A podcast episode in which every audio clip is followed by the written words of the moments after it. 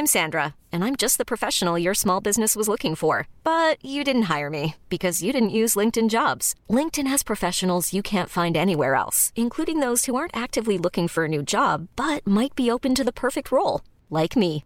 In a given month, over 70% of LinkedIn users don't visit other leading job sites. So if you're not looking on LinkedIn, you'll miss out on great candidates like Sandra. Start hiring professionals like a professional. Post your free job on linkedin.com/achieve today.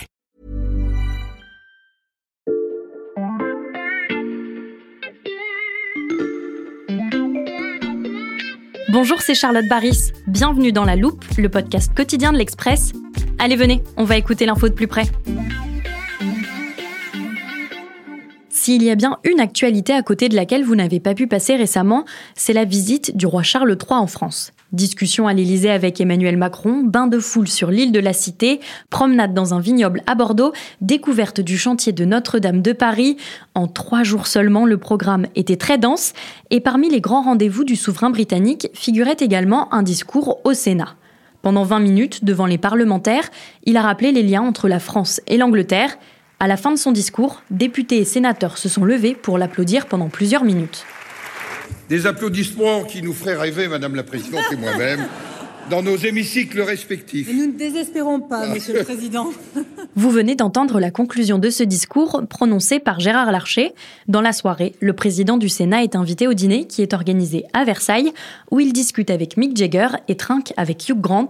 Et s'il a été convié à un tel événement, c'est parce que son statut dans la vie politique française est majeur. Il est le deuxième personnage le plus important de l'État, c'est-à-dire que s'il devait arriver quelque chose au président de la République, ce serait à Gérard Larcher d'assurer l'intérim. Pourtant, les Français le connaissent peu, alors qu'il débute cette semaine son cinquième mandat, dont quatre consécutifs à la tête de la Chambre haute. Une longévité qu'il doit à une méthode bien rodée, mais que certains pourraient qualifier de désuète. Dans l'épisode d'aujourd'hui, on vous fait découvrir la personnalité du président du Sénat et la politique façon Gérard Larcher, bien loin des codes appliqués par Emmanuel Macron.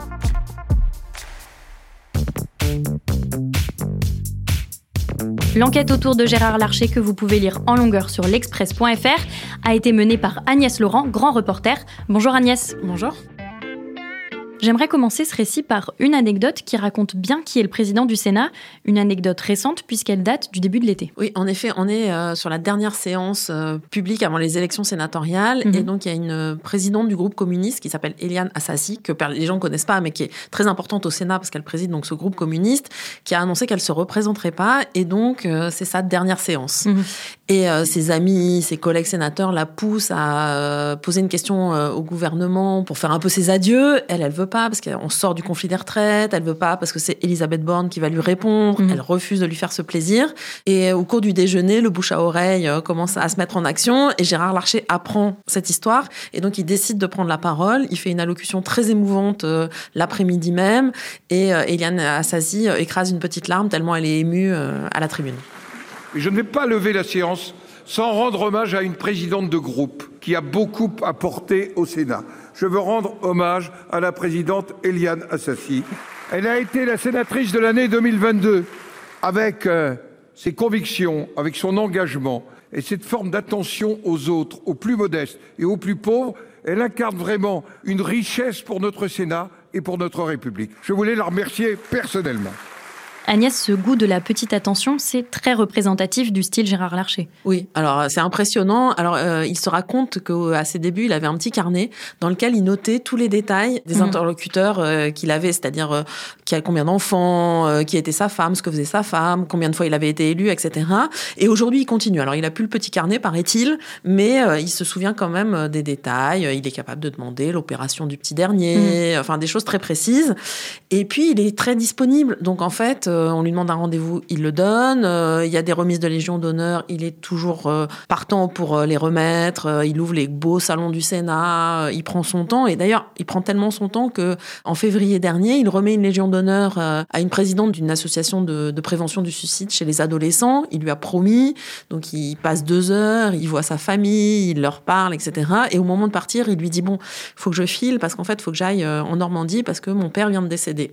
Et la dame, on a été très marquée parce qu'elle qu'elle dit, c'est il a, il a rien laissé voir en fait. On comprend donc bien quelle est la méthode Gérard Larcher et on peut dire qu'elle a fait ses preuves puisque le président du Sénat est entré en politique alors qu'il n'était que lycéen. Oui, alors il a commencé chez les jeunes gaullistes et en mhm. fait il a jamais quitté euh, cette famille politique. Alors la famille politique a changé de nom 50 fois, il y a eu le RPR, l'UMP, euh, maintenant les Républicains, mais lui il a toujours fait partie de, de ça. Il a été un temps proche de Charles Pasqua, euh, puis après il est rentré au comité politique. Enfin voilà, il a fait toute sa carrière dans ce parti. Les 32 heures sont devenues l'objet d'un débat, mais façon Sénat.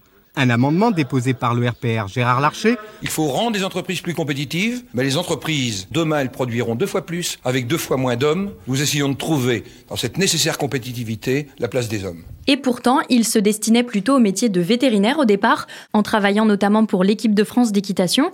Mais c'est à Rambouillet, dans les Yvelines, qu'il débute sa véritable carrière, celle d'un politique.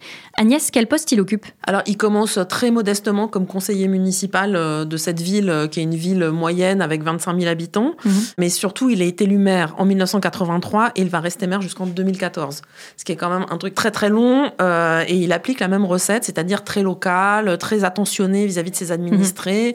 Donc quand il y a des nouveaux habitants qui arrivent à Rambouillet, il leur fait faire une fois par an le tour de la ville en bus. Mhm.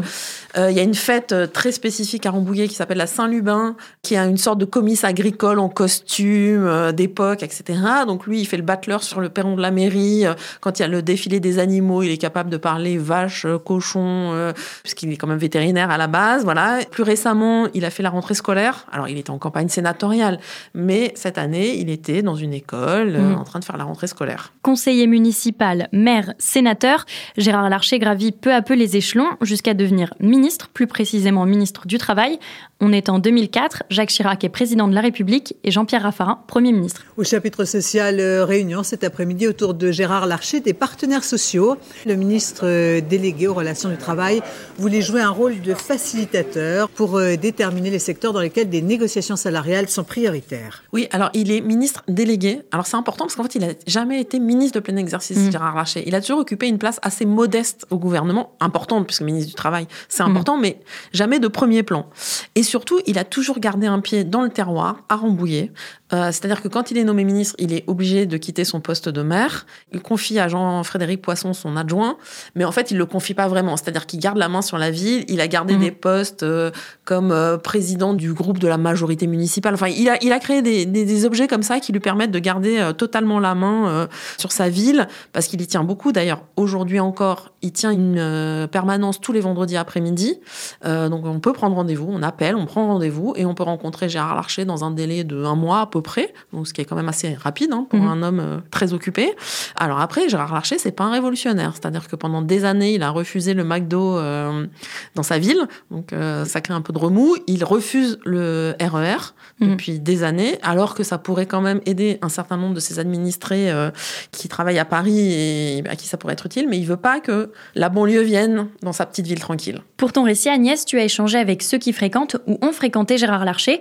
Qu'est-ce qu'on dit de lui? Bah, En fait, les gens sont d'abord sont assez louangeurs et ils parlent de lui comme un des derniers monstres politiques encore en activité. C'est-à-dire que mhm. c'est de la politique un peu à l'ancienne, au bon sens du terme, c'est-à-dire avec un grand P, donc euh, très ancré dans le local, euh, très attentionné, euh, amour du temps long, il n'est pas dans la petite phrase, il tweet très peu, il fait très peu de matinales en réaction à des événements. Enfin voilà, c'est sa manière de faire de la politique à l'ancienne. Un long parcours politique dans une petite ville sans McDonald's, est-ce qu'on peut dire que c'est une personnalité politique à l'opposé d'Emmanuel Macron? Oui, alors c'est sûr qu'on n'est pas du tout dans la Startup Nation mhm. quand on voit Gérard Larcher, hein. mais euh, c'est son truc. Et puis, euh, il s'oppose euh, un peu aux macroniens qui, eux, sont dans le temps rapide, mm. qui veulent faire bouger les choses et qui regardent ces sénateurs un peu avec dédain.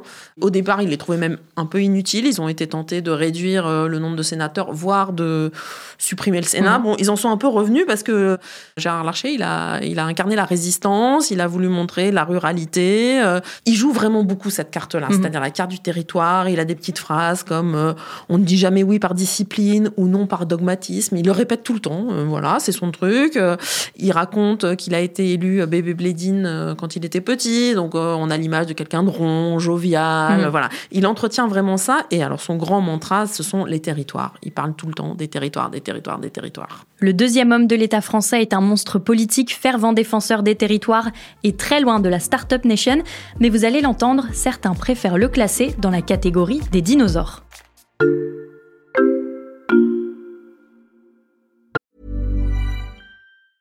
Hiring for your small business? If you're not looking for professionals on LinkedIn, you're looking in the wrong place. That's like looking for your car keys in a fish tank. LinkedIn helps you hire professionals you can't find anywhere else, even those who aren't actively searching for a new job but might be open to the perfect role. In a given month, over 70% of LinkedIn users don't even visit other leading job sites. So start looking in the right place. With LinkedIn, you can hire professionals like a professional. Post your free job on linkedin.com slash achieve today. L'a vu, il y a donc des anecdotes qui soulignent la camaraderie et l'attention dont peut faire preuve Gérard Larcher. Et puis, il y a celles qui le montrent moins sympathique. C'est le cas de cette scène qui date du mois de juin. Jean-François Carinco, alors ministre délégué chargé des Outre-mer, prend la parole au Sénat lors d'une séance de questions au gouvernement. À la fin de cette intervention, le président de la Chambre conclut, puis se tourne vers un fonctionnaire et ajoute, croyant le micro éteint, il est vraiment très nul. Agnès, c'est aussi ça, Gérard Larcher. Oui, parce que tout le monde pense que c'est un type sympa avec son air bonhomme. En fait, euh, il peut avoir ses coups de griffe, alors, Mhm. notamment à l'égard des membres du gouvernement. C'est-à-dire qu'il déteste quand les gens euh, ne respectent pas le Sénat. Donc, euh, et Jean-François Carinco en a été un peu victime. Mhm. Mais il n'est pas le seul. hein. Il y en a eu d'autres. Il y a eu Benjamin Griveaux, notamment, qui a eu droit à une petite sortie. Voilà. Il faut pas sous-estimer Gérard Larcher. C'est un vrai homme politique qui a ses intérêts. Jean-Pierre Raffarin s'en souvient. Il l'a battu deux fois à la présidence du Sénat. Mhm. Jean-Pierre Raffarin était soutenu par Nicolas Sarkozy, persuadé de, de gagner. Et en fait, deux fois en 2008 et en 2014, Gérard Larcher met le bas, mais à, à plat de couture. En jouant la carte du Sénat, des sénateurs, vous allez voir comme je vais bien m'occuper de vous, etc., etc. Retour en France avec une élection sans surprise, celle de Gérard Larcher à la tête du Sénat. Pour moi, c'est une formidable chance de pouvoir conduire cette action de renouveau avec tous mes collègues. Cette maison fonctionnera euh, d'une manière que nous déciderons ensemble avec l'ensemble de ceux qui auront des responsabilités. Et je me suis engagé à ce que tout soit parfaitement connu de nos concitoyens. Si on continue la comparaison, on sait qu'Emmanuel Macron a plutôt pour habitude de malmener son entourage et ceux avec qui il négocie. Est-ce que sur ce point aussi, Gérard Larcher est différent? Totalement. Parce que Gérard Larcher, c'est l'homme du consensus. Mhm. Mais c'est un consensus euh, très, très particulier. C'est-à-dire qu'il fait des réunions, euh, il consulte tous les groupes euh, du Sénat. Euh, Eliane Assassi, la sénatrice dont je parlais tout à l'heure, en a été témoin. C'est-à-dire qu'elle dit il fait des réunions pour nous demander notre avis. On sort de là, nous, on n'est pas complètement d'accord. Mais Gérard Larcher, lui, il dit ah ben il y a consensus au Sénat. Mhm. Et quand on lui fait remarquer, il dit Ah, mais non, mais il y avait une large majorité. Et puis, de toute façon, c'est lui le chef, c'est lui dont la voix porte, c'est lui qu'on écoute dans ce contexte-là. Donc, euh, voilà. Il est comme ça et c'est un comportement régulier euh, de sa part avec euh, des anecdotes régulières sur ce sujet-là. Tu en as une autre à nous partager? Oui, alors, euh, qui concerne le monde de la chasse, parce que Gérard Larcher, c'est un chasseur. Mhm. Il va notamment à l'équipage de chasse à courte de Rambouillet. Enfin, il est vraiment très impliqué dans ce monde-là, même s'il reste discret pour ne pas s'attirer trop d'ennuis sur le sujet. Et euh, à l'automne 2022, euh, le Sénat lance une commission d'enquête sur la sécurité à la chasse. C'est Mhm. au moment où il y a eu plusieurs personnes tuées, blessées dans des accidents de chasse. Et donc, le patron des lobbies des chasseurs appelle Gérard Larcher en lui disant, bah voilà, on voudrait savoir ce qui va se passer. Gérard Larcher lui dit, ah non, mais tout va bien se passer, vous inquiétez pas. Et quand le rapport sort, c'est une bombe pour les chasseurs. C'est c'est très critique, euh, etc.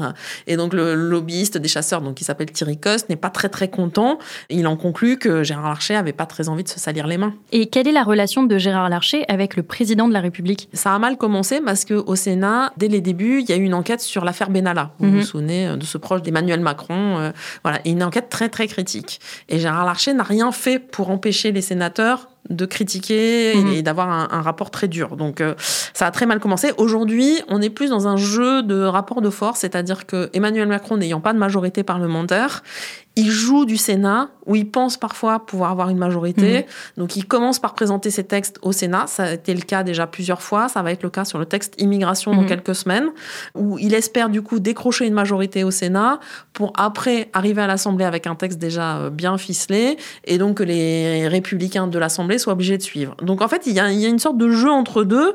Après, euh, Gérard Larcher n'est pas toujours tendre avec Emmanuel Macron. Euh, notamment, on l'a vu euh, fin août quand il y a eu ces fameuses rencontres de Saint-Denis.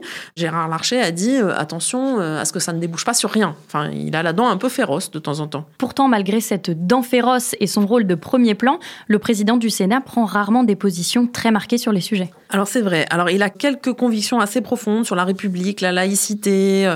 Il veut pas qu'on raconte des choses fausses aux Français. Mhm. Euh, Mais après, il a fait quand même de l'art de l'esquive euh, sa marque de fabrique. Nicolas Sarkozy dirait si tu n'as besoin de rien, tu appelles Gérard, ce qui veut quand même dire beaucoup. Mhm. Donc euh, voilà, Gérard Larcher, il a une élasticité qui désarçonne pas mal ses interlocuteurs euh, dans ou à l'extérieur de sa famille politique. Dans sa famille politique, c'est-à-dire? Bah, par exemple, euh, la dernière élection présidentielle a été assez caricaturale de ça, c'est-à-dire que Gérard Larcher, il, il soutient Valérie Pécresse publiquement, Mhm. enfin, il est membre du comité de soutien, etc. On sent que Valérie Pécresse, ça prend pas trop, même y compris au moment de la primaire, donc il y a des gens qui commencent à dire... hein. En privé, il dit oui, peut-être qu'elle va pas y arriver, mais jamais il lui dit ouvertement et Mhm. jamais il ne la décourage. D'autres gens disent bah, peut-être qu'on peut imaginer un rapprochement avec Xavier Bertrand. Euh, Il dit oui, oui, et en fait, il lui en parle jamais. Il continue d'aller au meeting de Valérie Pécresse, euh, de s'installer au premier rang et d'applaudir. Voilà, son intérêt, c'était les Yvelines. Valérie Pécresse, elle est élue des Yvelines, donc ils font front commun. Et tant pis si la présidentielle se passe pas très bien pour les Républicains. Après ce score historiquement bas pour la droite, eh bien c'est le président du Sénat qui sort du bois ce matin. Gérard Larcher propose de créer un projet parallèle en dehors du parti. Moi, je propose que nous nous retrouvions pour analyser la situation et engager une démarche au travers des territoires pour reconstruire un projet qui rassemble la droite et le centre. Je ne peux pas me résoudre à ce que les républicains n'incarnent qu'un segment qui aujourd'hui pèse 8%. Agnès, après cinq mandats au poste de président du Sénat, quelle peut être la suite pour Gérard Larcher? Alors c'est toute la question. Bon, pour l'instant, il a été élu euh, là, donc il va, il va continuer trois ans. Mais certains commencent à dire Matignon, ça pourrait être une option pour Emmanuel Macron euh, dans les prochains mois, Mhm. etc. Alors lui, jusqu'à maintenant, il avait dit euh, les conditions politiques ne sont pas aujourd'hui euh, remplies, donc en semblant dire euh, non merci quoi. Ce week-end, il a un peu infléchi son propos euh, dans le Parisien. Il a dit euh, il ne faut pas insulter l'avenir, ce qui laisse quand même Mhm. quelques portes ouvertes pour l'avenir. Et est-ce qu'il pourrait à nouveau dans trois ans se présenter à la présidence du Sénat? Alors il pourrait, hein, rien ne l'empêche. Après, on commence à parler un peu retraite pour Mhm. Gérard Larcher. Euh, certains racontent qu'il pourrait se retirer au Pays Basque. Alors lui, il dit non, non, pas du tout. Moi, si je me retire, c'est dans ma forêt de Rambouillet, donc euh, voilà. Mais quand même, il sent qu'il n'est pas tout jeune Mhm. euh, et que ça pousse un peu derrière. Il y a des sénateurs euh, un peu plus jeunes comme euh, Bruno Retailleau, euh, Philippe Bas qui avait mené l'en- l'enquête sur Benalla, euh, qui commencent à se dire Mhm. euh, peut-être que on pourrait prendre la place. euh, voilà. Donc euh, cette élection euh, est un peu charnière pour Gérard Larcher, c'est un peu la dernière probablement. Elle passionne pas forcément les Français, mais peut-être que les Français ont tort parce que c'est vraiment intéressant ce qui se passe au Sénat. C'est aussi une manière de faire de la politique très différente de ce qui se passe à l'Assemblée, où les Macroniens, LFI et le Rassemblement national euh, montent très vite et on- finalement c'est un peu de la politique qui qui plaît pas forcément aux Français parce que c'est de la politique de la petite phrase, de l'engueulade. Donc au Sénat, on est beaucoup plus posé. La méthode Gérard Larcher qui nous raconte la politique d'hier et d'aujourd'hui. Merci beaucoup Agnès pour ce récit. À bientôt. Agnès Laurent, grand reporter à l'Express. Chers auditeurs, si vous voulez vous plonger dans la lecture des enquêtes de la cellule récit du journal, ça se passe sur l'express.fr. Sur notre site, dans l'onglet 70 ans, vous pouvez également vous inscrire au grand colloque organisé pour l'anniversaire du magazine. C'est le 18 octobre à la Maison de la Radio. Vous pourrez y écouter des invités prestigieux comme Francis Fukuyama et Bill Gates autour d'un thème, le monde de demain. Alors n'hésitez pas à réserver vos places. Et pour ne rater aucun épisode de La Loupe, pensez à nous suivre sur votre application de podcast, par exemple Spotify, Apple Podcast ou Castbox. C'est là que vous pouvez nous laisser des étoiles et des commentaires. Cet épisode a été monté par Théo et réalisé par Jules Cro. Retrouvez-nous demain pour passer un nouveau sujet à La Loupe.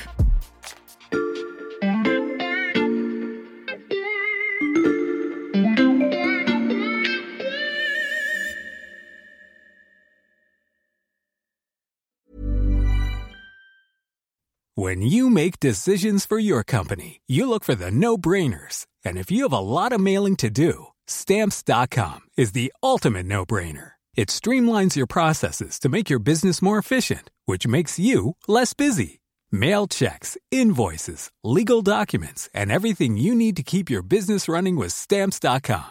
Seamlessly connect with every major marketplace and shopping cart. Schedule package pickups and see your cheapest and fastest shipping options from different carriers with rates up to 89% off USPS and UPS rates. And with the stamps.com mobile app, you can take care of mailing and shipping wherever you are. Make the same no-brainer decision as over 1 million other businesses with stamps.com. Sign up with code program for a 4-week trial plus free postage and a free digital scale. No long term commitments or contracts.